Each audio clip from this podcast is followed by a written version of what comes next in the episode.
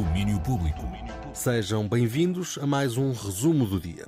Eu sou o João André Oliveira e estes são os temas que marcaram o dia no domínio público. Este foi um fim de semana cheio no Terreiro do Passo, em Lisboa, o novo espaço do Festival Iminente.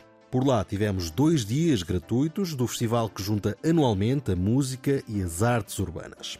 E, claro está, com direito à emissão presencial da Antena 3 com a Isilda Sanches e a Raquel Mourão Lopes.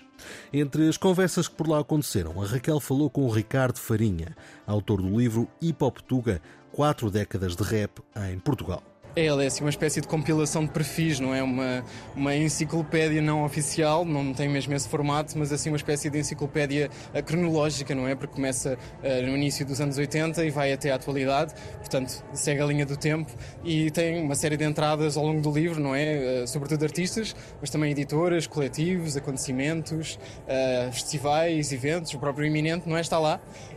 e a Antena 3 também, não é? A rádio mais referida no livro. Claro, como não? Tendo em conta o trabalho de pessoas muito muito importantes, como o José Marinho e o Rui Miguel Abreu, nomeadamente na divulgação do hip hop em Portugal. Neste iminente também se conversou sobre masculinidades tóxicas.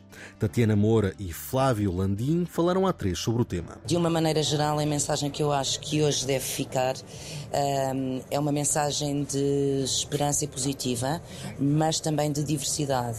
Daí termos o termo masculinidades e não no singular, não é? Porque eu vou falar com dois homens e uma mulher uh, a partir de diversas perspectivas e, portanto, o que eu gostava que ficasse é que as masculinidades são diversas, são várias e que... Por... Não há um concerto unívoco, não é? É vivível de várias maneiras. Não é exatamente, e não é pelo facto de, nascer, de se nascer homem que se é violento ou mais agressivo. Não é uma inevitabilidade. Exatamente, e portanto eu acho que a mensagem que nós gostaríamos que aqui ficasse hoje é que todos e todas uh, podemos e, e devemos mudar no sentido de uma sociedade mais justa e equitativa. São momentos do takeover da Antena 3 ao Festival Iminente que aconteceu este fim de semana no Terreiro do Passo, em Lisboa.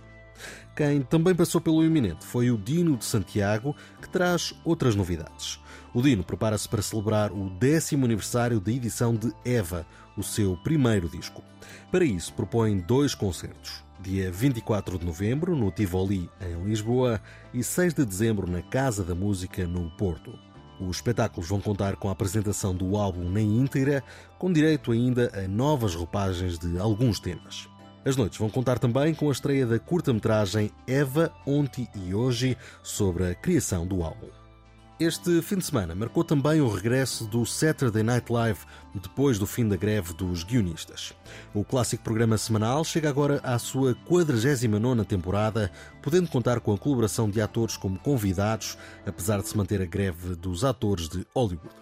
O arranque da temporada teve como anfitrião Pete Davidson, que começou o programa com uma mensagem sobre o que se vai passando no Médio Oriente. Pete falou sobre a sua experiência, ele que perdeu o pai nos ataques do 11 de setembro e que, após muitas tentativas, encontrou no humor a melhor forma de seguir em frente. Está de volta o Saturday Night Live. Voltamos a contar com o programa semanal de humor todos os sábados. Uma última nota para aquilo que podem esperar esta semana na emissão da 3. Há por aí um desconexo bem especial a acontecer. Olá, daqui fala o Homem do Roll. E esta semana aqui na Antena 3 estamos a apresentar o novo álbum de Conjunto Corona.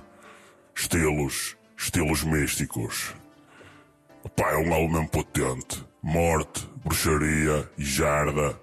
Tudo compilado num álbum só de emoções intensas para gente bonita e eu já estou demasiado bonito.